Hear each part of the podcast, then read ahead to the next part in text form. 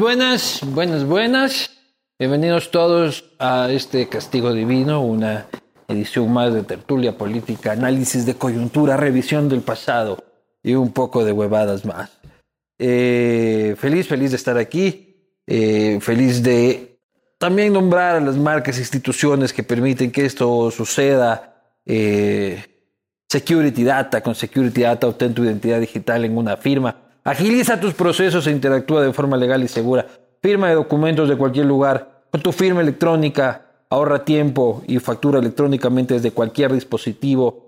Firma contratos totalmente legales, sé parte de la transformación digital con Security Data. Ahora que andan hackeando y pendejeando los hackers, ponte pilas con los que saben, como SEM Group también y su Media Lab, que es la casa de la posta en Guayaquil, el Media Lab de SEM Group en el corazón de Urdesa, el Silicon Valley de Urdesa no estés por ahí trabajando como valiendo carpeta por ahí en las cafeterías, robando wifi del vecino. No trabaja como un pro este, en el Media Lab. Eh, el viejo Parra, el viejo Parra, gran amigo de este espacio, este nuevo auspiciante de la posta, All Par, 12 años. Tú estás tomando por ahí currincho muerte de envidia. Este, acá tomamos con el viejo Parra. Latitud cero, cerveza 100% Moslaca. Banco de Guayaquil, muchísimas gracias por el apoyo durante tantos años.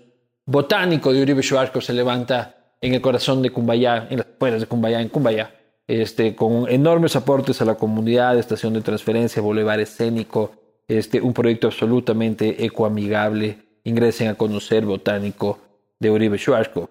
Eh, y creo que con eso estamos, sin olvidarme de Cuscuy, que es el emprendimiento de mi mujer, que es de lo que yo vivo, de la pauta más importante. Si es que no saco esta pauta, luego me sacan la pauta en la casa.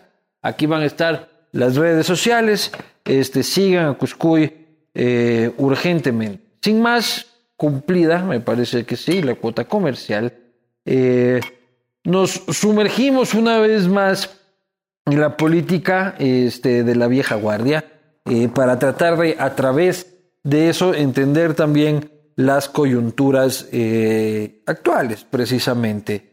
Y el, sin duda para mí es un placer y un honor tener eh, a una de las viejas figuras de la izquierda democrática, de la última etapa de la gran izquierda democrática. Eh, me refiero al expresidente del Congreso, diputado por Pichincha, este dirigente gremial de los economistas de la ciudad y del país. Me refiero, por supuesto, al economista Guillermo Landaz.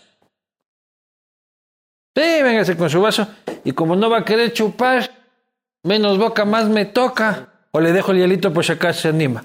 Va a dejar. Es que quien nos está viendo no sabe que estamos grabando este, e, e, este programa a las 11 de la mañana, pero mi trabajo es tan duro este, que toca chupar a las 11 de la mañana. Yo puedo empezar a chupar al mediodía. Pues quedémonos dos horas aquí hasta que pueda, hasta que pueda.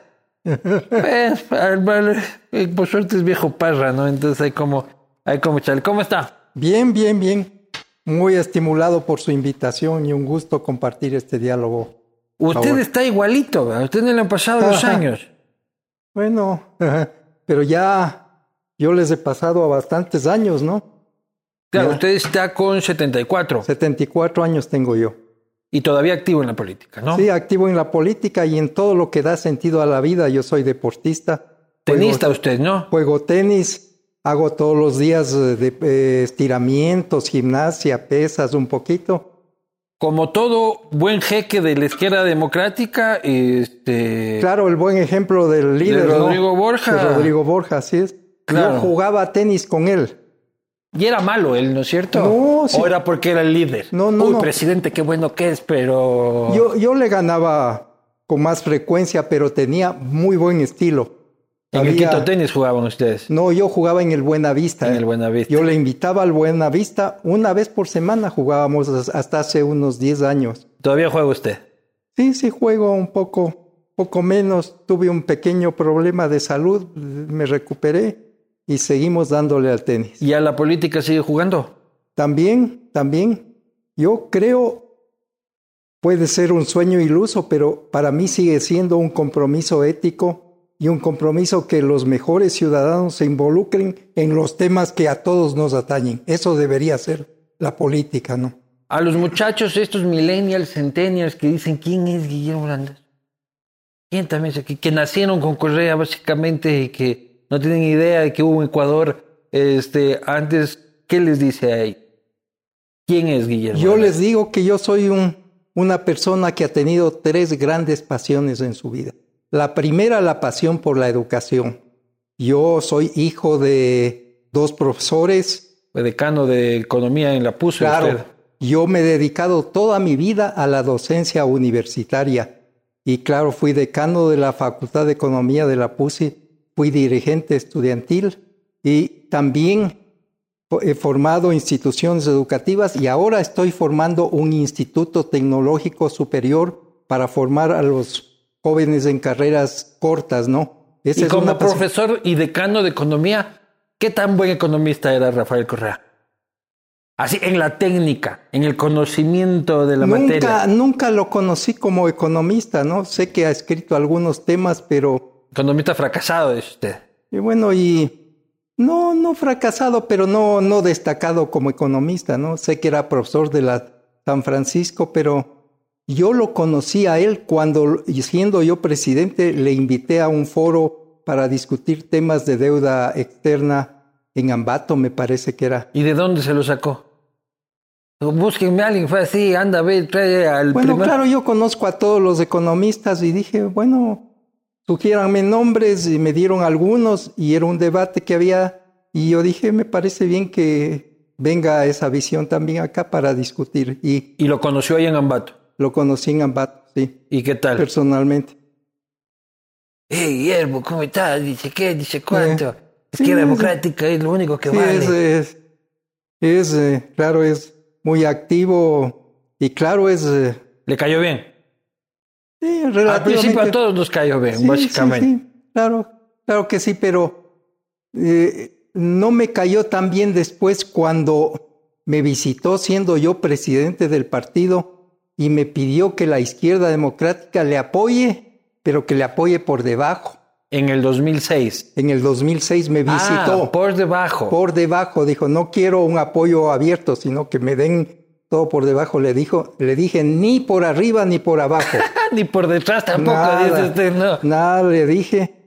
Y así, así fue, ¿no? Pero ¿qué buscaba él? ¿De que ustedes activen sus bases? Claro, este... que le demos las bases y que un partido que, que suscitó tremenda emoción en la gente, sobre todo en las provincias de la Sierra y particularmente en Quito, que le dé esa, esa base social que, claro, sin nuestro consentimiento se tomó en algún sentido y, claro, es que la izquierda democrática es un sentimiento, fue un sentimiento y yo creo que ha revivido en alguna Pero medida. ustedes ya habían, ya habían firmado un acuerdo con León Roldós, pues, para ese Ah, bueno. entonces. Sí, un, un acuerdo en el cual yo no estuve de acuerdo. Yo antes, yo era presidente del partido en ese momento. Yo antes quise impulsar, quizás me faltó decisión para impulsar que el partido tenga un propio candidato presidencial. Algunos hubiéramos aspirado a eso. Yo quería que tengamos una, unas primarias internas, pero quizás me faltó más Pero de... es que Roldós era presidente. Claro, Acordarás, Roldós pero- ya no había que ir a votar porque ya Roldós era... pero también Ya, era... ya repartían ministros, ya Así todo. es. ¿A usted quién le tocó? A mí, en la repartición a mí de- me decían que quería Roldós que vaya al Banco Central del Ecuador, eso me... Porque Usted ya mandándose a hacer los trajes y yo, todo. y claro, después cuando se concretó ese acuerdo en el cual yo finalmente como hombre de partido tuve que aceptar porque fue una decisión del partido, yo fui algo que me parecía interesante para mí, yo fui candidato al Parlamento Y andino, perdió. pero perdí, perdió Roldós y perdí. Es Quedó que- cuarto Roldós. Pues, Roldós, fue claro, es que Roldós, asunto. yo no sé, es un hombre inteligente, capaz, fue conoce bastante de temas económicos. Pero un mal candidato. Pero un mal candidato, y eso se sabía, porque él en campaña se iba siempre para abajo. Recuerde, antes fue candidato ya y quedó un puesto Pero en cambio. Roldós dice que, este, y algunos dicen de que el problema fue la alianza con el Partido Socialista, digo, con la izquierda democrática, y que eso lo llevó a ser candidato de la partidocracia. Eso dice. No, creo un buen candidato es el que se impone. Y lo que le dio el partido fue sus bases, su, Ramiro su González organización. Eh, sí, González fue. González era mi alumno en la Facultad de Economía de la Católica. Buen alumno. Eh, sí, sí. ah. no puedo decir que fuera brillante, pero, pero sí era. Como economista nunca se lo conoció. Político, nadie puede negar que era un buen político. O sea, sagaz, se movía, este, tal Sí, y cual. sí. Luego ha sabido moverse de otras formas. Este, pero, pero él fue el candidato de la izquierda democrática a la vicepresidencia. Así ¿no? es. Y cuando yo fui presidente, Y ahora que lo ve, este, huido de la justicia, ¿qué opina de Ramiro González?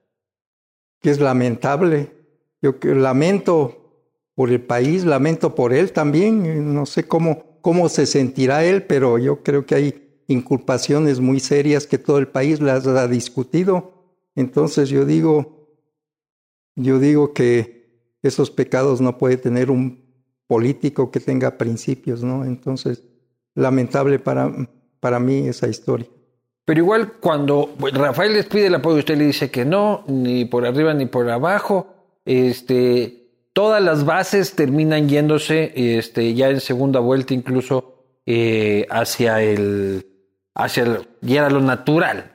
Si es que era Álvaro Novoa y Rafael Claro. Correa, lo normal era que las bases de la socialdemocracia vayan hacia la, la opción del correísmo. Yo me acuerdo, mire que yo tuve algunos debates ahí con Álvaro Novoa porque él, él pensaba que debíamos apoyarle a él. Yo En segunda vuelta. En segunda vuelta, que fue entre los dos, ¿no? ¿Qué decía? Guillermo, tú tienes que apoyarme a mí porque Claro. eres un comunista. sí. Más o menos así, pero, pero yo, yo lo veía más centrado, más racional, porque no se olvide que en, en, la, en, la, en la primera vuelta y para la segunda también tenía, se preparó bien. El plan de gobierno de, de Correa era bien estructurado, extenso, claro, tenía un buen equipo de gente que sabe Un montón de billetes asomó para la segunda vuelta Claro. también. Y algún Claro. billete ahí que dice Claro, todos sabemos del, del, del- del mono Jojoy. del mono Jojoy, así es. Y, y claro, eso, eso no ha sido desvirtuado, más bien ratificado. Entonces, eh, fue lamentable que hayamos tenido este periodo de 10 años de correísmo directo y luego otros cuatro de, un morenismo que también fue correísmo en gran medida, ¿no? Pero 10 años de correísmo en el que la izquierda democrática. ¿Cómo? entró en un proceso de hibernación, de silencio. En algunos casos se podría decir hasta de alcahuetería con este, el gobierno de Correa.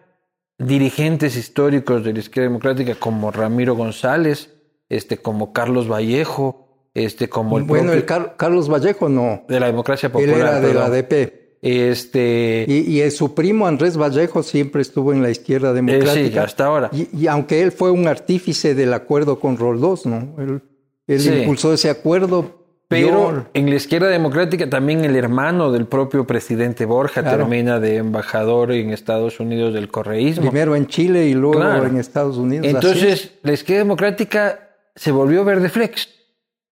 en los hechos, esa es la impresión que puede quedar, ¿no? Aunque muchos de nosotros no estábamos en esa línea, pero. Pero es- ¿cómo sucedió? ¿Y cómo usted cómo- cómo lo permitió usted? Bueno, pero ya, pero eso ya no cuando yo estaba, Pero era el, el presidente anterior era el presidente anterior. y una claro. figura histórica del partido.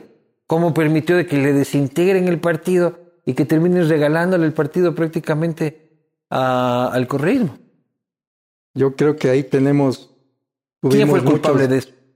muchos errores. Bueno, los que se fueron abiertamente con Correa, como fue el caso de González, eh, mm, este rato no se me vienen a la mente otros, pero González ya sale cabrero de izquierda democrática, creo que en la elección del presidente de que, que se pelea con Andrés Páez. así es, lo- los dos los dos se disputaban la presidencia cuando yo terminé mi periodo. Hubo una convención en La Tacunga y ahí le ganó legalmente Andrés Páez.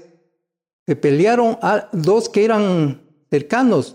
No se, no se olvide que Ramiro González era prefecto de Pichincha y Andrés Páez era consejero. Y eran panas. Y eran amigos. Y los dos eran profesores de la Facultad de Economía de la cual yo fui decano. Yo los tenía cercano a los dos. Pero Andrés es abogado o laboralista. Claro, él era profesor de Derecho Laboral en la Facultad de Economía y un buen profesor. Ah, pero eran panas. Sí, entiendo que se... Pero esa vez se quería sacar los ojos, ¿no? Entiendo que tuvieron algunos temas muy álgidos entre los dos en el Consejo Provincial, pero fue una pelea a muerte. ¿Y usted por qué no puso la voz dirimente? A ver, Guambrit, pendejos, aquí se me sienten, se me comportan. ¿Qué creen que aquí? Porque de ahí empezó el desastre. Eh, empezó el desastre, así fue, así fue. ¿Y ustedes los históricos cómo veían? O sea, cuando usted se reunía a tomar un café con el presidente Borja, a decir, el partido está en la mierda, ¿sí comentaban eso? ¿O solo el tenis y la nota? No mucho, no, no mucho, no, ya, ya no quería él eh, adentrarse muy profundamente en los, en los conflictos del partido, pero sí, claro que era lo critican mucho por haberse retirado de la política. Ahí yo soy de los que creen que si es que llegas a ese cargo, a presidente de la República, no puedes jubilarte. En la política no hay jubilación. Yo, yo no he dicho que me he jubilado. No tengo un rol tan activo como lo tenía antes, pero la política está en mí. ¿Pero cree que es un error del presidente Borja haberse desaparecido? Yo hubiera esperado que continúe siendo un referente del país y de la corriente política del socialismo democrático como lo fue tanto tiempo, ¿no? ¿Y sigue siendo su amigo? Sí, sí, sí, yo. De verse y de hablarse y un tenisito. Y, bueno, y si le dice, oye, Rodrigo, pucha, maricón, estuviste 10 años. no, no tengo un eh, nivel de esa regla. primero, primero creo que nos, no, no nos tuteamos, ¿no? ¿Ya? Yo le digo a usted, él también me dice usted. Mm, como él como él no, no, no dio el salto, yo tampoco di el salto de, pero tenemos una buena amistad, yo le admiro, he leído sus obras, yo creo que él fue un artífice para que yo me tome esa decisión de afiliarme a la izquierda democrática. Él me invitó a ser parte del gobierno al comienzo en una posición. Y, eh, ¿Usted es nacido en Imbabura? No, no, no. Yo tiene una relación importante con Imbabura, con Ibar. Ah, la relación que tengo es que yo fundé yo fui el primer director de una extensión universitaria de la Católica en, Ibarra. claro. Sí, y, y yo trabajé duro dos años en esa función. Ya. Pero mi padre fue de San Gabriel en el Carchi, mi madre de Píllaro en Tunguragua, y yo ya nací en Quito. Yo soy auténticamente quiteño, estudié en la escuela Espejo tradicional municipal, estudié en el San Gabriel, y en la Católica. Entonces, ¿Y cuándo se acerca usted a la izquierda democrática? yo me acerco a la izquierda democrática. Bueno, yo me acerqué cuando apoyé, yo fui el único presidente de cámaras en Pichincha que apoyó abiertamente la opción presidencial de Rodrigo Borja en el 88. Había un consejo de cámaras como lo hay ahora, también están agricultura, comercio, industria, pequeña industria, y yo era presidente de la Cámara de la Pequeña Industria. Y que lo normal hubiese sido este, de que apoyen a, en ese caso, ¿quién era? Era, era Sixto. La opción, o eh, León, ah. de Nebot. Nebot, Nebot, claro. Lo normal era hubiese sido de que los sectores productivos se vayan con el Partido Cristiano, ¿no? Bueno, pero se fueron en gran medida. Claro. Pero yo no estaba en esa línea y como teníamos un consejo, yo era la voz contraria a esa, a esa mayoría de presidentes de cámaras que estaban con la línea de, Partido Social Porque usted siempre izquierdoso. Izquierdoso, pero en el, pero en el sentido correcto. Yo no creo en un Estado que domine todo. ¿no? usted izquierdoso así de las cámaras de la producción, de tenis en el Buenavista, este, no así izquierdoso de vamos a echar piedra. No, no, no, yo no soy, yo no soy de la revuelta, del relajo, del, de la complicación, soy del trabajo, del orden y de, de pipa y tabaco inglés, ¿cómo es? No, nunca he fumado yo. No. Nunca. Solo en el San Gabriel, cuando era prohibido, me pegué un pito, pero dije no me gustó y nunca más. Ya. Entonces usted se acerca a la izquierda democrática como dirigente gremial en eh, las elecciones presidenciales. Del 88. Y ahí conoce a Rodrigo Borja. Sí, le, le, conozco. Bueno, le había conocido antes. Yo me acuerdo, yo le conocí a Borja una noche en el 84, que yo vivía en la González Suárez, en un edificio. de la izquierda, no. En un edificio. de la izquierda. Tenis, eh, Buenavista. ¿Y por qué no? Está bien, ¿no? Está, bien. Es la izquierda que a mí me gusta. Así yo también soy de izquierda, pues claro. Bueno, pero siempre cumpliendo con todas las cosas. No hemos hablado de mi arista empresarial. Entonces le conocí a Borja una noche que un buen amigo, el arquitecto Milton Barragán Dumet, ¿te acuerda de él? No. Él era presidente de la Casa de la Cultura, me parece, y un militante destacado de la izquierda democrática él tenía un edificio que se, llamaba, que se llama Atrium en la González Suárez. Y él organizó un pequeño evento político de apoyo a la candidatura de Borja y yo vivía en el último piso en ese edificio. Ah, de penthouse, para con usted. Casi eh, penthouse, debajo del penthouse. Entonces era un evento abajo, a la entrada, y ahí estuve yo, estaba con unos hijos. ¿Y cómo era la González Suárez en ese tiempo? Bien agradable, menos, menos bulliciosa que ahora más, más de vivienda. Ahora le veo más comercial, está todo eso, ¿no? Claro. Entonces, en una noche de esas que había un evento pequeño, ¿no? Con la gente de ahí, de la González Suárez, le conocí, me acuerdo que yo tenía unos dos hijos chiquitos y me acuerdo de Borja levantándole a mi hijo pequeño que tenía tres años, me parece, y eso me conquistó a mí también, eh, ya en el ámbito humano, verle cómo le levanta frente a todos a un, a un niño de dos años. Entonces, a partir de ahí yo establecí una relación, pero se hizo mucho más intensa desde 1988, cuando, cuando trabajé activamente junto a mucha gente, ¿no? Muchos profesionales que veíamos en la alternativa de izquierda democrática. Pero usted primero empieza fracasando, porque usted pierde una diputación, luego pierde ah, para la Asamblea Constituyente del 98. De eso pierdo otra. Primero pierdo yo bueno, no, no esperaban que gane. Yo pierdo en el 96 la prefectura de Pichincha. La prefectura de Pichincha. Porque ahí hubo un acuerdo supuesto. Creo que esos han sido los errores. Yo digo, por ejemplo, a mí me parece que Jorge Gallardo, en el, eh, me parece que en el 96 debió luchar por ser él el candidato presidencial y no por ser candidato vicepresidencial en alianza con el Fran Vargas Paz. ¿no? Yo creo que ese fue un error en ese año. ¿Y la elección fue conjunta? ¿Con prefectura? La elección era simultánea. Eh, y Usted pierde en el 97 la prefectura, 96. En el 96 pierdo la prefectura. En el 97 la diputación. En el no. O lo de la Asamblea Constituyente.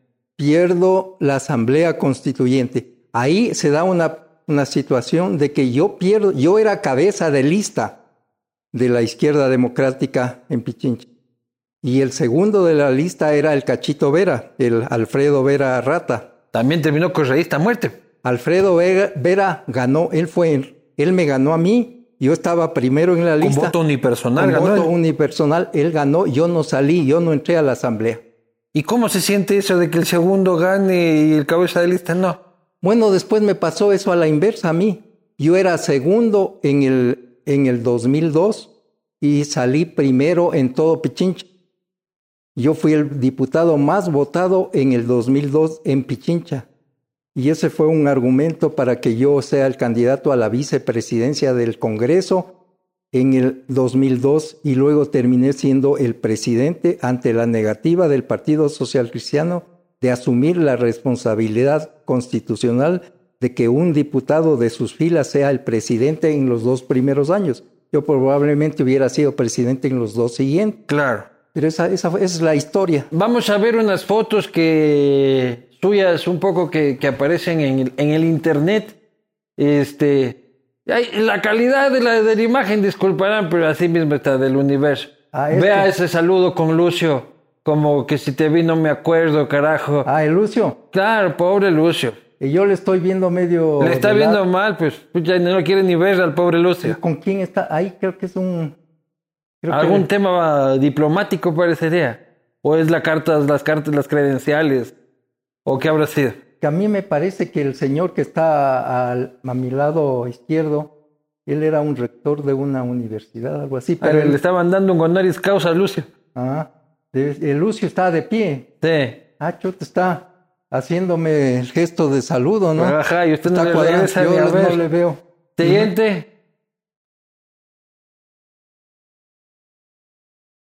Ah, Ahí está otra vez con Lucio.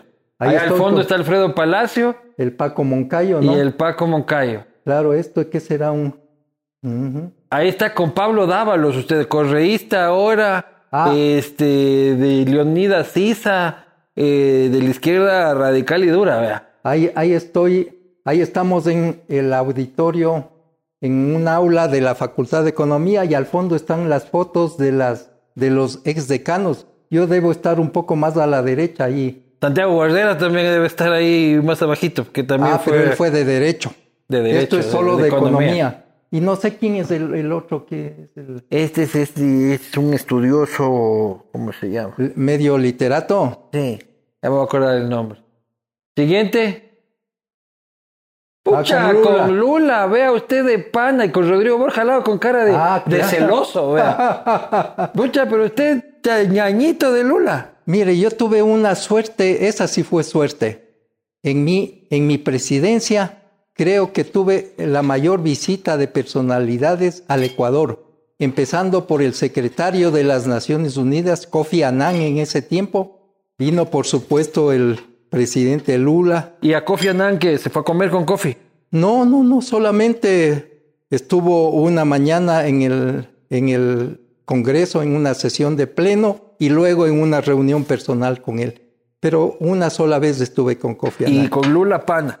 Con Lula, muy buena relación. Le gustó a Lula la posición mía. Me felicitó por el discurso el, el ministro de Relaciones Exteriores. ¿Sigue usted teniendo una buena, una buena este, imagen de Lula? Sí, un poco, un poco cortada por los, los actos que, que se conocen, ¿no? Pero, pero yo creo que era... ¿A Chávez? A Chávez le conocí también. A Chávez le conocí una vez que visitó el Ecuador. Y también hay Chávezito. No, no, no, no. Sí, Chávezito, pero es que en ese tiempo Chávez era un rockstar también. Chávez vino, a, a vino por alguna circunstancia acá y me invitaron a un almuerzo en el Ministerio de Relaciones Exteriores y nos sentaron juntos. Entonces yo conversé una sola vez que estuve con él en el Ministerio de Relaciones Exteriores. Canciller Suquilanda.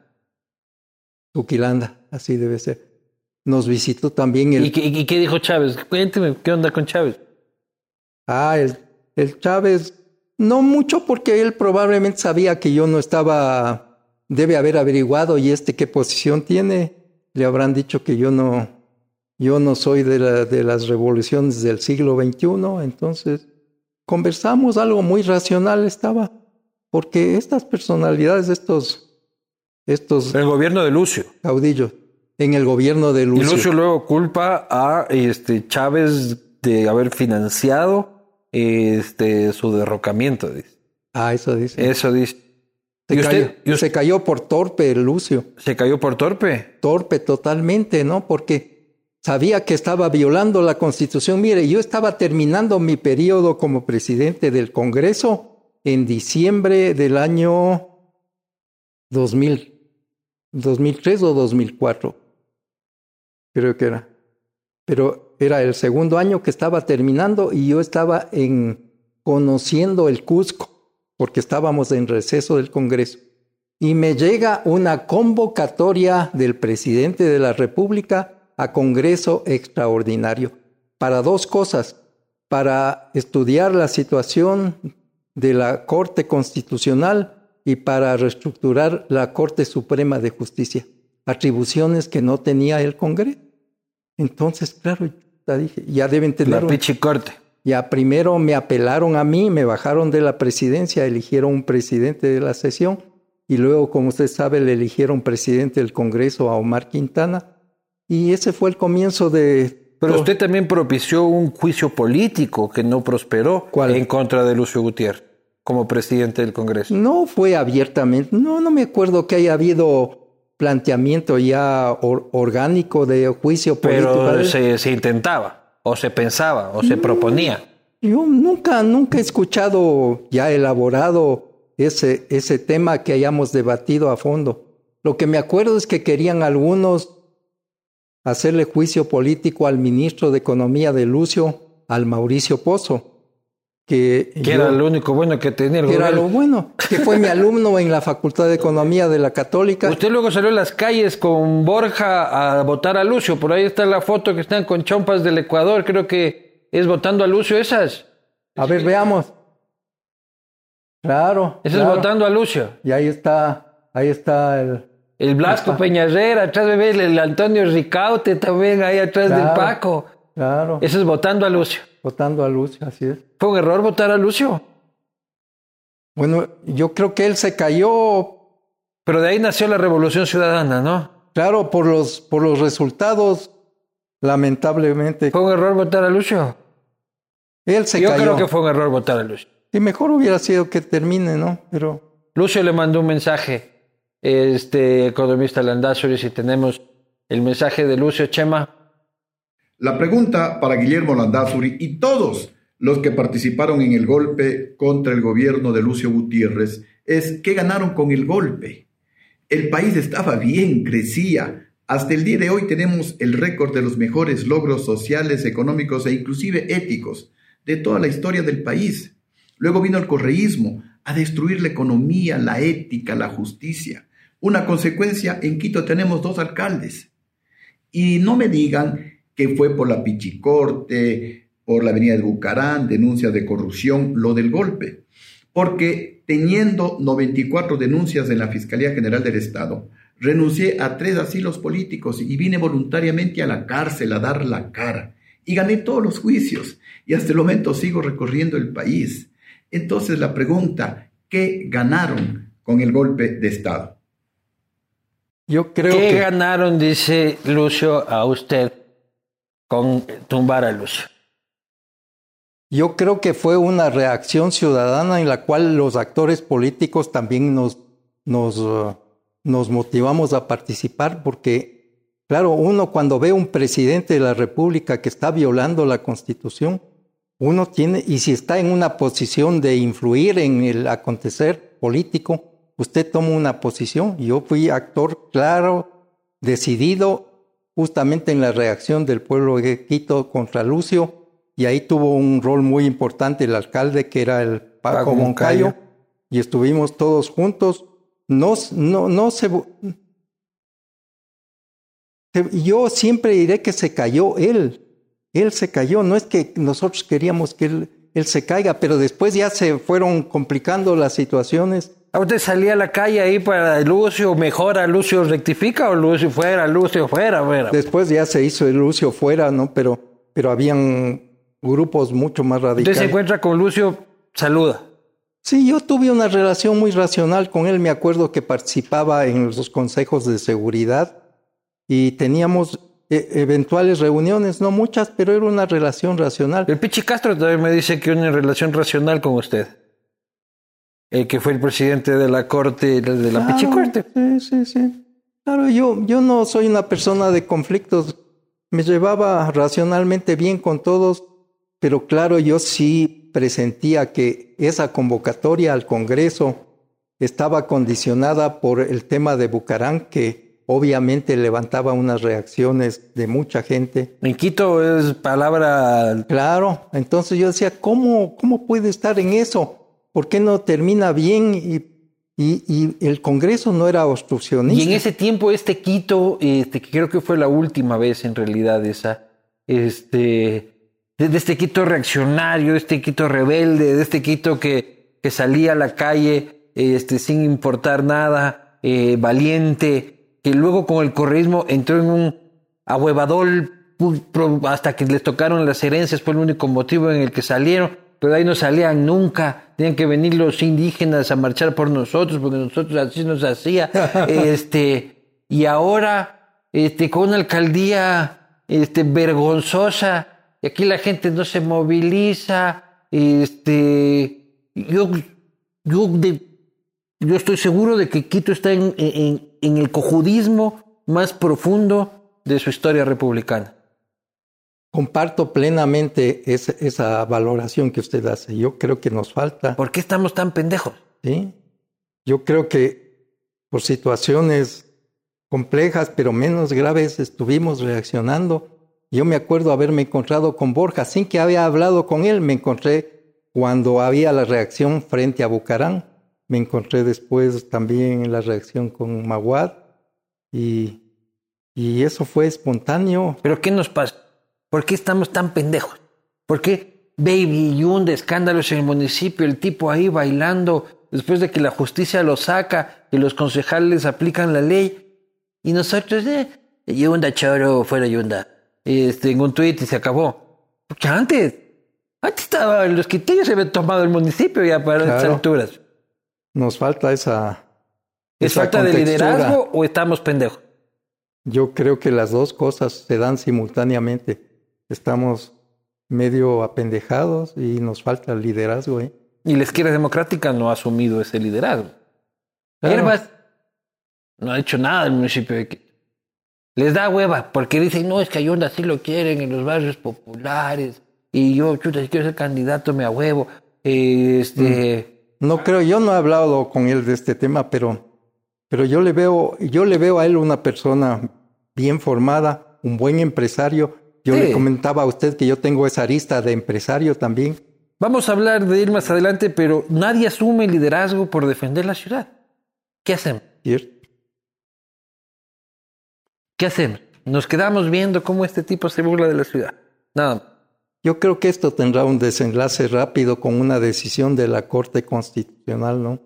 La Corte Constitucional dirá que finalmente qué prevalece el la decisión del Tribunal Contencioso Electoral que le dijo que el proceder del Consejo Municipal era el que tenía que hacer, o si prevalece una, un criterio de la, de la, del Tribunal Provincial de Justicia de Pichincha que finalmente le permitió regresar a la alcaldía Ayunda, ¿no? Pero la izquierda democrática, en este caso y en otros, yo veo una posición tibiezona esa hora para todo. Tienen un bloque legislativo que no habían tenido en décadas, este, que los asambleístas que están ahí creen que llegaron por sus propias este, aptitudes cuando es el tren de Herbas el que los llevó. Así es, y eso no, no, no lo reconocen. No No, ellos creen que ganaron por sus propios valores. Los que teníamos un poco más de peso en nuestro tiempo, todos reconocíamos que nosotros llegábamos por la fuerza de Borja. Claro. Y yo reconozco, yo fui el primer diputado de Pichincha, básicamente por la fuerza de Borja, algo de haber, algo aporté yo mismo, hacía campañas por todos los barrios, me conocían todos. Ahora creen que llegaron por sí solos y tanto es así que además la pugna enorme que existe entre Vilma Andrade y Javier Herbas, no se sabe en qué va a terminar. ¿Cómo está esa pugna? Yo creo que es, es complicada, es complicada. Yo tengo mucha... Va ganando Vilma, ¿no? Como 3 mm. a 0 va ganando. Bueno... El control del bloque legislativo, no hay quien le conteste el teléfono, creo que a Javier Herbas. Ella con mano de hierro maneja ese bloque legislativo de la izquierda democrática. Parece que sí, pero yo digo, eh, el bloque legislativo de la izquierda democrática fue potente intelectual, políticamente, hasta cuando nosotros terminamos el, Congreso en el 2006. Intelectualmente pobre, dice que es el actual. Yo, yo creo que era mucho más solvente. El, los dos congresos, los dos bloques legislativos en los cuales yo participé, que eran de 16 y 18 diputados. Pero porque ahora pusieron al perro y el gato, dice. Bueno, dicen que son, que son los nuevos, la juventud nueva. Está bien que participen, pero, pero tiene que haber una amalgama entre experiencia y juventud. Pero usted no ve ahí mucho material así intelectual.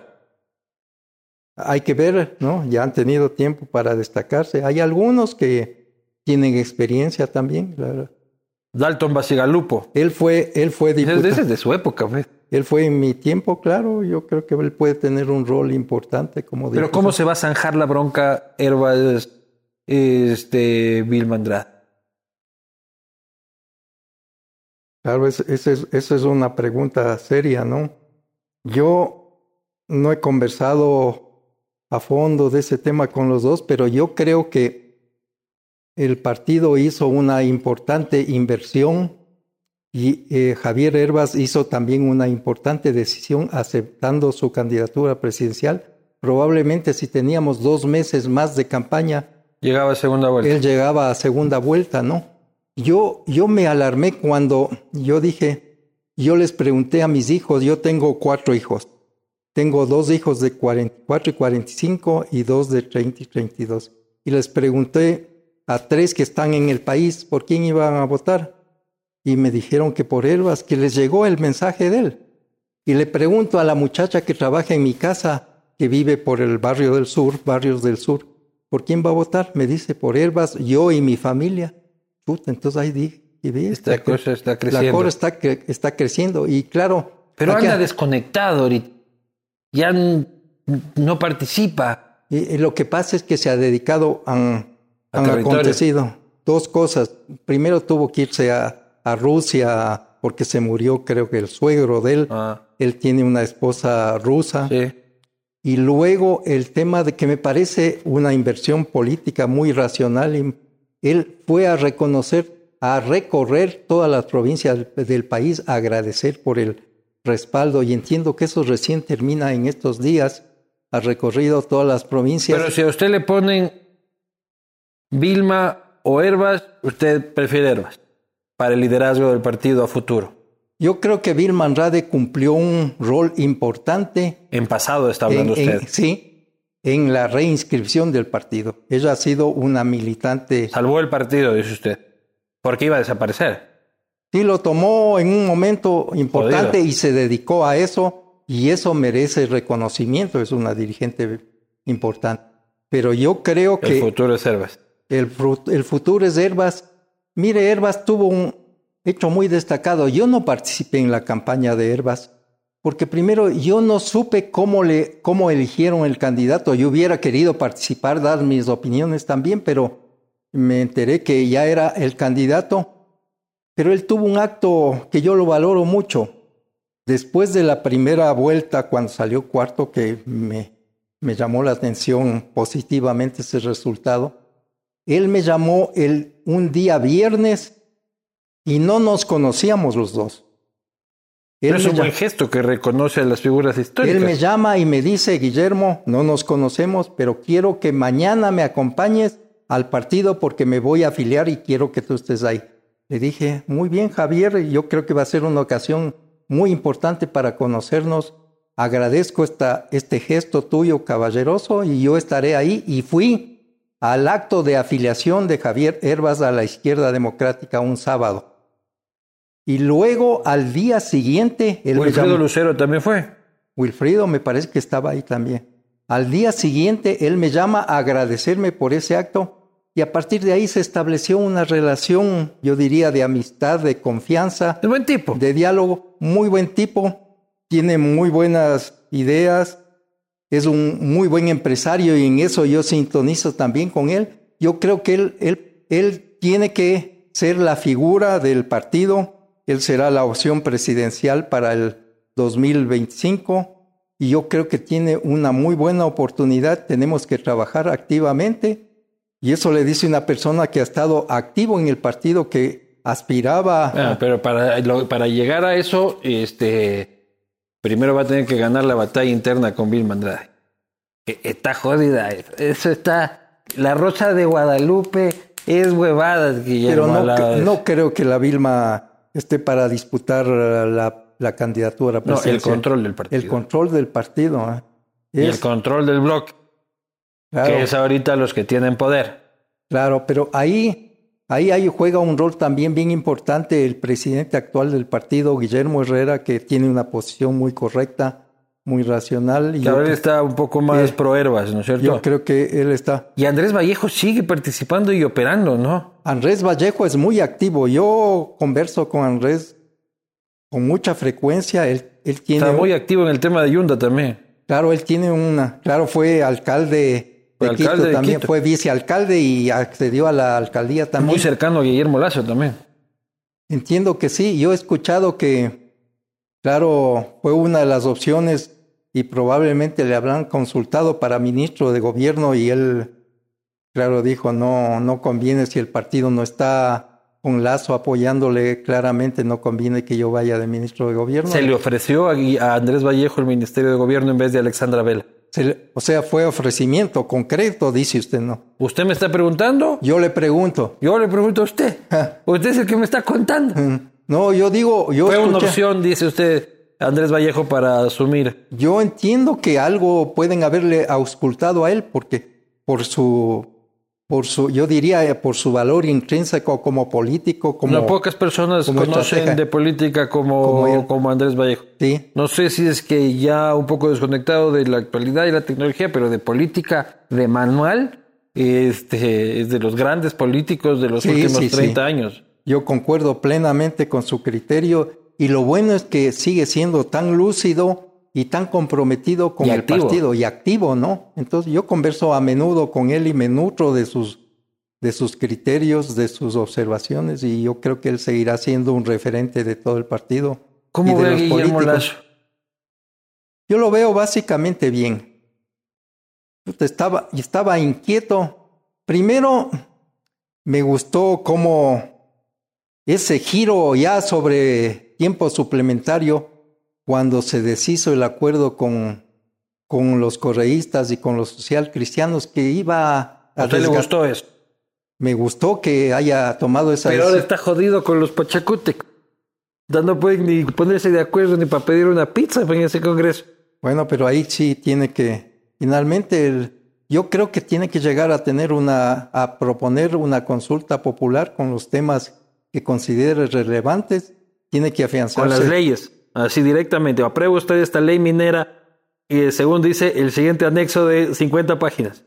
Claro, claro, ya, ya lo que nadie lee, pero, pero. Claro, con ese anexo, tenga. Así es. Yo creo que él puede hacer un gobierno efectivo y equilibrado, ¿no? Porque uno, uno tiene ahora la tranquilidad de saber que es un presidente que no va a robar, que no va a, favorecer a grupos de poder económico, al menos abiertamente. Ah, pero entonces guardadamente sí. No, no, no, no me lleva. todo bien, dice.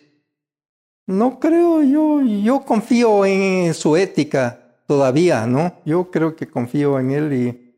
Yo sí, yo también. Yo pero tiburones en todos los gobiernos, ¿no? Así es.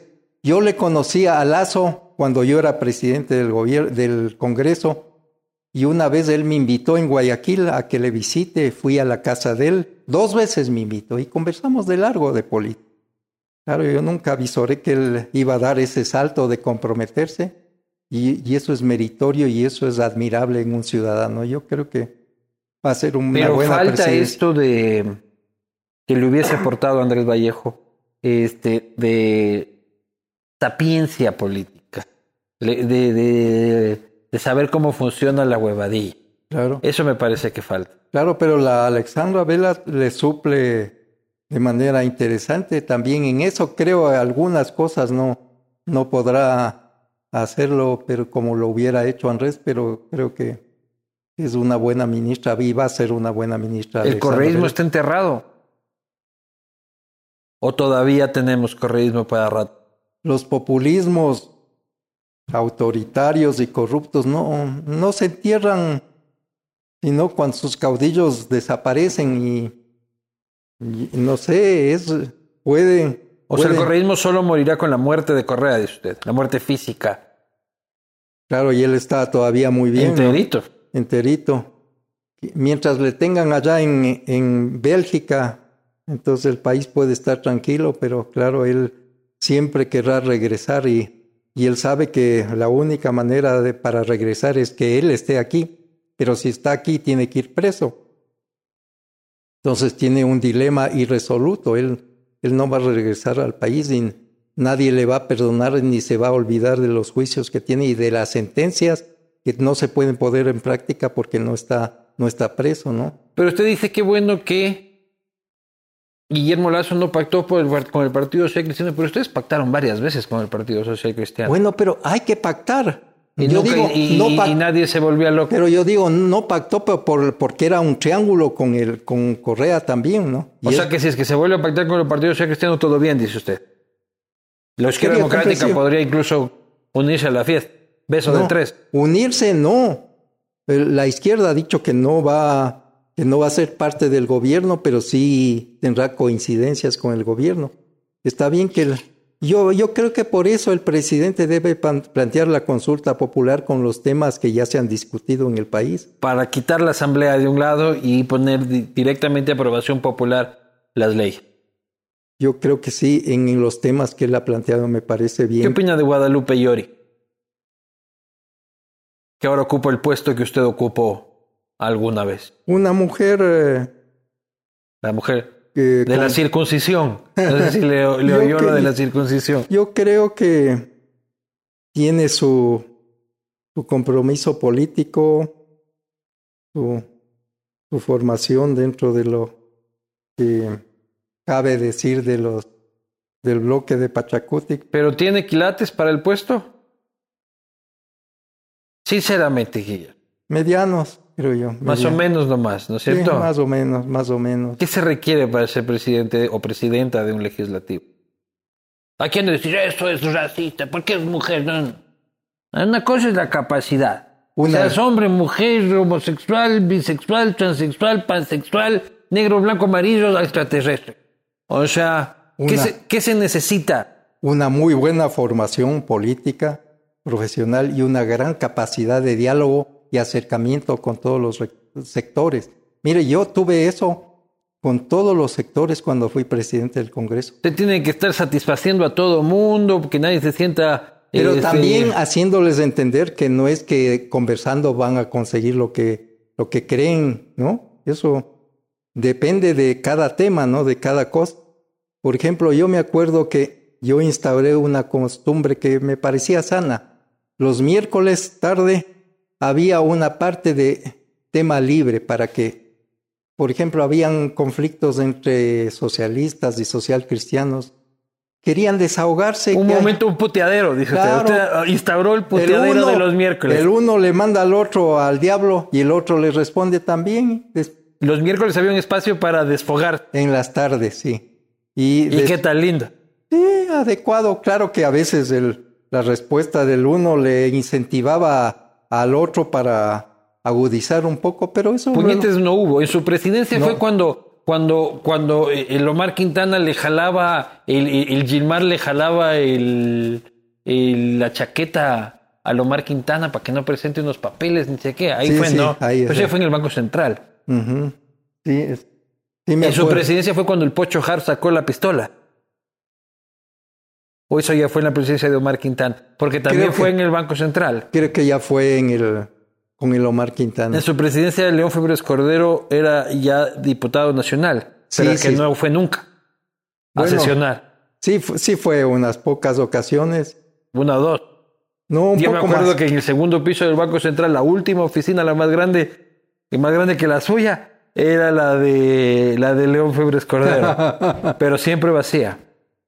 Claro, él no hacía, no hacía oficina, iba, iba a algunas sesiones de pleno y claro, yo cuando él pedía la palabra, yo le daba el turno del bloque social cristiano a él y eso había convenido con ellos mismos de que si el ingeniero Febres Cordero iba a hablar sobre algún tema, yo le daba oportunamente la palabra. ¿Cómo lo recuerda él? Yo, yo le conocí a Febres cuando yo era presidente de la Cámara de la Pequeña Industria y no estaba en la línea de su candidatura en el, en el 84 y luego critiqué algunos temas de su, sobre todo de su política económica. Pero luego tuvimos una relación, yo diría, cívica, racional, conversábamos, conversaba yo a menudo porque él era el líder del bloque social cristiano, como conversaba con los líderes de los demás bloques. Pero claro, si ellos, ellos eran parte fundamental de, de que yo tenga una gobernabilidad en el Congreso. El febresborgismo, que llegaron a decir en algún Ah, momento. así decía en algún momento, pero ¿qué, loco, ¿no? Enemigos acérrimos, míreme a los ojos, doctor Borja, la saca la meca y la turuleca, ¿cómo era usted? está más perdido de, ¿cómo es el dicho? La teca, la meca, la turuleca en el debate Así. a construir el febresborgismo. Pero que no fue, no es que estábamos de acuerdo en, en temas concretos, sino en tener una relación racional y primero en que los social cristianos encontraban, siendo ellos el mayor bloque cuando yo era presidente, encontraban que la izquierda democrática era un partido serio con diputados formados, con criterios, y que podíamos tener una convivencia civilizada y racional, como para mí debe ser la política, y eso tuvimos en esos años. Chema se apagó la pantalla para mostrar un video este, sobre un suceso importante en su presidencia economista. Se apagó la pantalla. No hay texto como, como, como Lenin. No hay texto, no hay texto. Este video me bajé del internet porque no hay, no hay video, video sobre el suceso, pero, pero eso es lo que se encontró sobre un tema que sucedió en su presidencia. Ah, chusa, el incendio.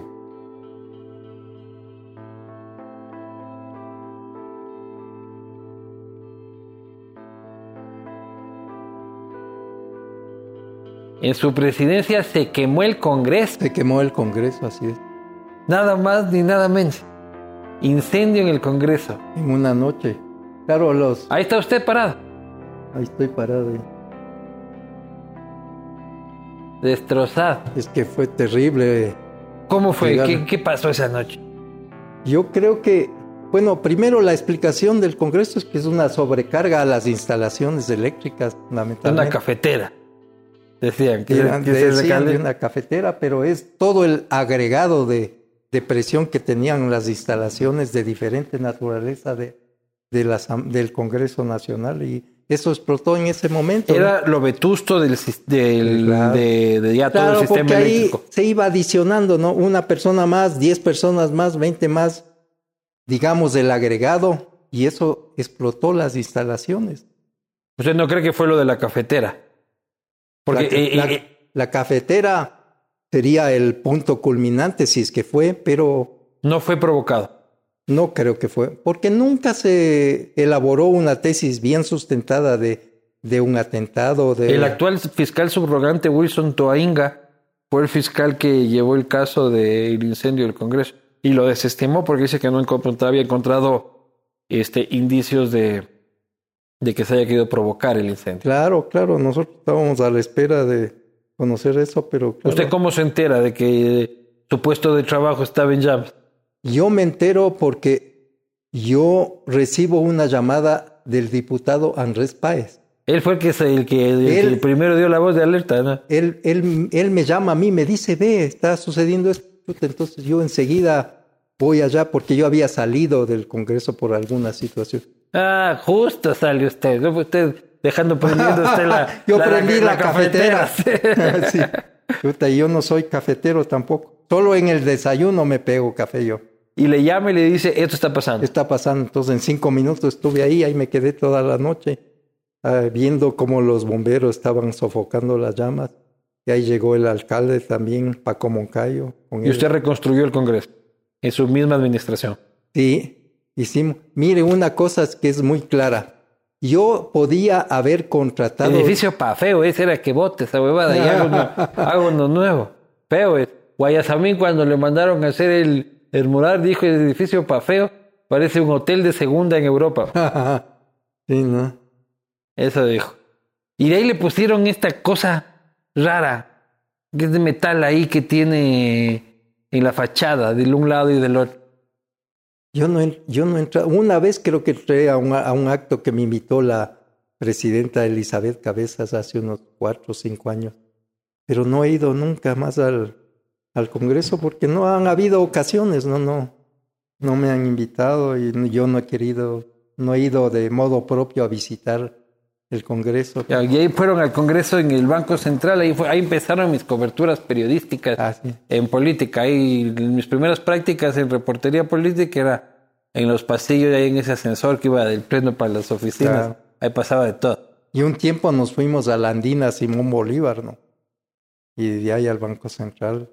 Vamos a ir a las preguntas de la gente. Esto llega gracias a Cooper Tires, que tengo por aquí para no este, decir como no es. Este, Cooper Tires, rueda de largo, rueda seguro con llantas Cooper. Cooper Tires es innovación y tecnología americana de alta gama al mejor precio. Desafía el camino de Cooper. Con unas Cooper bien puestas, llantas Cooper importadas por Conauto. Encuéntralas en Tire City o en tu Tecnicentro a nivel nacional. Vos pon tus Cooper Tires y sal a vacilar. Vamos a las preguntas de la People. César Ignacio Rafael dice, no se le cae la cara de vergüenza por haberse mantenido imparciales durante gran parte de la segunda vuelta. Ah, cierto que la izquierda democrática dijo, no tomamos partido este, ni por Arauz ni por Lazo. Herbas sí tomó partido, pero el partido izquierda democrática no. Claro, es, el partido como partido dejó en libertad y yo en, en uso de esa libertad, yo después del resultado electoral, junto a otros compañeros, yo apoyé decididamente a Lazo para la segunda vuelta. Entonces, yo creo que fue... ¿Pero qué opina? ¿Es otra vez esta actitud pañagua de la izquierda democrática que es pero no es, que a veces es correísta, que a veces no, que a veces es... No se sabe qué. Bueno, correísta no era. Algunos fueron correístas, pero el partido no. No creo. Siguiente pregunta. El antiprogreve se llama esto. ¿Por qué la izquierda democrática fue tan tibio con el correísmo y qué opina? Y eso ya hablamos. La segunda parte de la pregunta dice, ¿qué opina del financiamiento cubano a la campaña de Borja en el 88? ¿Fidel le puso plata a la campaña de Borja? Eso nunca he sabido. No creo que Cuba haya estado en capacidad de, de financiar candidaturas, así sea de partidos a los cuales podía... Pero la Unión Soviética sí. Pero, pero no, nunca ha habido una cercanía entre la socialdemocracia y el modelo soviético, ¿no? Porque son, es una opción la socialdemocracia al modelo estatista soviético. Entonces yo no creo que haya más cercano cercanía. Más cercano al PSOE español que a que en esa línea. Aquí están, ve, la fiesta comunista, aquí, aquí están los Stalin, Vladimir Lenin, todas las fichas de la izquierda radical. Este, siguiente pregunta. Ítalo Echeverría. Cuando, cuando no había transferencias a cuentas offshore, ¿cómo hacían para guardar los sacos de billete, los choros, en la política? ¿Cómo se robaba antes en política? Porque ahora te transfieren a una cuenta offshore con un clic. Antes, ¿cómo eran los casos de corrupción? De lo que se sabían era al estilo de, de Bucaram, de la Abdalá, que sacaban en sacos. O maletín. Con maletín, ¿no? Era Los maletín. En billetes eran, claro. ¿Usted alguna vez vio el nombre del maletín? Nunca, nunca. Nadie lo ha visto. Todo el mundo lo conoce, pero nadie lo ha visto. Claro, es que tienen que ser hábiles para no aparecer donde están todos, ¿no? Eso es más reservado, entiendo. Pero yo nunca tuve esa ocasión de... El gusto de conocer al hombre del maletín. No. Siguiente pregunta. ¿Cree que Javier Herbas puede ser el próximo presidente? Yo creo que sí. Yo creo que si hace bien y el partido mantiene un discurso racional y Herbas se proyecta con fuerza, yo creo que puede ser una alternativa en el 25. Yo le he conocido, creo que tiene una personalidad atractiva, un discurso que llega, que llega a los jóvenes, que llega eh, creo que tiene que ampliar un poco más el mensaje para los diferentes segmentos, pero yo creo que él tiene el perfil para ser un presidente de la República el Ecuador requiere. Siguiente. ¿Qué llevó, la última, qué llevó a que la Asamblea de Antiguo Congreso se haya degradado tanto en los últimos años? Pregunta Eduardo Buitrón. Yo creo que la degradación del nivel de los actores en el Congreso, ¿no? Eso ha sido lamentable porque siempre en el Congreso han habido conflictos, enfrentamientos, pero yo me acuerdo que cuando era niño prendía el radio para escucharle a don Bucarán, a don Assad. Yo, entonces, eso era interesante, ¿no? Oír los debates, las intervenciones con mucha chispa que tenían Ahora es si roban, roben bien. Claro, entonces ahora usted no se aguanta un minuto de... Y entiendo que sí transmiten, ¿no? Pero a nadie le interesa escuchar eso. Entonces eso es lamentable, ¿no? Que, que no cause interés, que no cause deseo de escuchar, porque finalmente los políticos son parte de la sociedad y una parte muy importante, pero claro, el llamado es a que los jóvenes opten por las diferentes opciones de modelos económicos y políticos y que asuman a la política como un compromiso de sus vidas. Eso es lo que me llevó a mí a la política universitaria, gremial y a la política nacional, ¿no? Y esa es una invocación a los jóvenes para que luchen por sus ideales de dirección del partido, del país. Perfecto, ya les llegó el mensaje, así que ponte pilas, joven de la patria, deja de estar ahí rascándote las pelotas y, y, ponte a hacer algo productivo eh, para sacar este país adelante. Muchísimas gracias, Guillermo, muchísimas gracias por esta conversación, repasando pasajes históricos, actualidad política. Aunque no, no hablamos del tema empresarial, ¿no? No, a ver, pero cuénteme, ¿en qué anda usted? Más, verá, yo le cuento, yo le dije, yo he tenido tres grandes pasiones en la vida. La primera es la educación, por eso estuve en la Universidad Católica. ¿La otra el deporte? La, mm, bueno, el, deporte, como sí es importante. La política, la segunda, y la tercera el emprendimiento. Yo me acuerdo que cuando yo estaba cursando el, el quinto año en la Facultad de Economía de la Católica, un hermano mío que era ingeniero eléctrico, pero especializado en mecánica, me propuso que hagamos una empresa metal mecánica para fabricar cosas, componentes de carros. Yo le dije, me parece bien interesante eso. Y ahí vino también el, la programación industrial automotriz del grupo andino. Y ahí se pensaba que Volkswagen iba a armar carros aquí en Riobamba y que íbamos a tener asignación del ¿El grupo andino del carro andino? No, no, no, del grupo andino de ah, países. Pero el carro andino es ese es, un, ese es un modelo que de carro que aquí se hizo y que... Eso era en la dictadura del bomba, fue el carro andino, ¿no? Creo que ahí se hizo el modelo, pero después ese carro se armó en Aimesa en los, un poquito después del bomba, pero creo que la idea surgió ahí. Lindo carrito del andino. Así es. Pero mire usted que después se dinamizó la industria automotriz en el Ecuador, en parte por el grupo andino, y entonces la ensambladora Omnibus BB, que era una ensambladora que fue formada por ecuatorianos, entre esos un ciudadano creo que era checo, eh, Botar, que es, vino después de la Segunda Guerra Mundial acá, y él formó esta empresa Botar, OBB.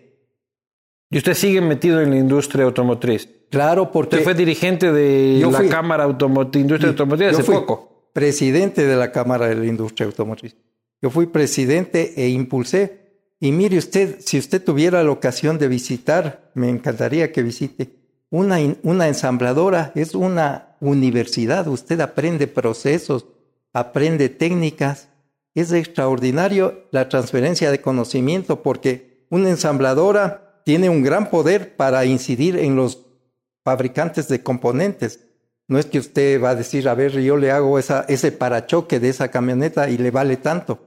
Ellos tienen el control de la relación y dicen, a ver, ese parachoque tiene que hacerse así, este es el modelo y usted me fabrica y nos ponemos de acuerdo en el precio. Pero ellos le dirigen bien para hacer una empresa de calidad. Y algunos que hemos tenido éxito en la industria automotriz ha sido convirtiéndonos en artífices claros de las tecnologías nuevas. Nosotros tenemos procesos automatizados, tenemos robots que ejecutan algunas actividades de suelda, por ejemplo.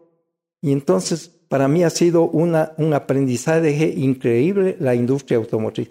Y yo sabía que la industria automotriz en el Ecuador tiene, tiene conflictos porque hay una visión que dice que autos y vehículos vamos a necesitar siempre pero que mejor como no somos productivos en ensamblar carros, que importemos y que exportemos otras cosas. Yo creo que el Ecuador sí puede ensamblar carros con componentes ecuatorianos en parte, no todos los componentes, que sí podemos tener una industria automotriz como la tiene Colombia, como la tiene Argentina y Brasil. Pero eso depende también de las marcas, ¿no? Depende de las marcas y depende de las políticas económicas del, del gobierno. Pero como este es siempre un debate abierto, yo dije, aquí debemos diversificar en nuestra industria y hace unos 10 años nos propusimos, esa fue una idea mía, de ensamblar motos, porque yo veía que el tema de las motos iba a ser explosivo, porque veía en ciudades como Bogotá, como Lima, que en un semáforo, junto a los carros, eran como moscas las motos. Yo dije, así va a ser Quito, así va a ser Guayaquil, y ha sido en gran medida. Usted ve ahora las motos, ¿no? Se le cruzan. Ya parece Bangkok, ya. Claro, parece Bangkok, así es. y entonces yo dije, esta debe ser una alternativa y nosotros somos ahora ensambladores de motos y fabricantes de partes de vehículos que vendemos a Omnibus, a Imesa. Cuando usted habla de nosotros, ¿quiénes son nosotros? Digamos, esta empresa que es familiar, es una empresa de la familia mía, esa la formamos con mis hermanos y también unos dos primos que son ingenieros, forman parte de la sociedad de esa empresa. Muy bien.